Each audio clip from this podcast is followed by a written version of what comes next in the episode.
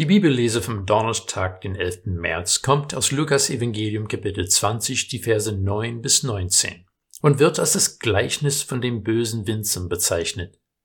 In den Abschnitten zuvor ging es darum, dass Jesus die Händler aus dem Tempel vertrieben hat und die Jerusalemer Obrigkeit hat ihn gefragt, mit welcher Vollmacht er das tut.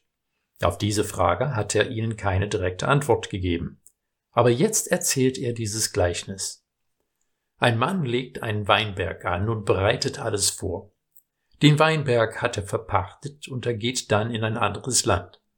Es heißt, als nun die Zeit gekommen war, schickte er einen Knecht zu den Winzern.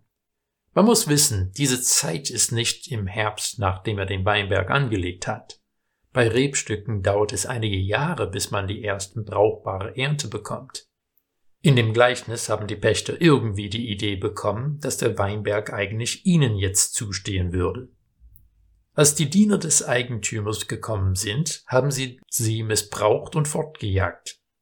Man muss schon sagen, der Eigentümer legt eine unwahrscheinliche Geduld an den Tag.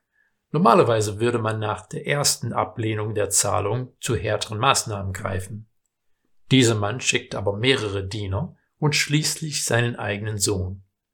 Hier werden die Pächter besonders dreist und scheinen zu denken, wenn sie den Erben umbringen, dass der Weinberg endgültig ihnen gehören wird. Als sie ihn getötet haben, sagt Jesus, wird der Herr des Weinberges kommen und diese Pächter vernichten und den Weinberg anderen geben. Es mag logisch erscheinen, dass der Eigentümer das machen würde, aber wir finden in dem Text, dass diese Aussage von Jesus eine starke Reaktion seiner Zuhörer hervorruft. In der Luther-Übersetzung heißt es, das sei ferne. Genau dieselben Worte, die Paulus sagt in Römer 6.2, nachdem er die Frage gestellt hat, ob wir mehr sündigen sollen, auf dass die Gnade größer wird. Das sei ferne. Aber warum sind die Zuhörer von dem Gleichnis darüber entsetzt?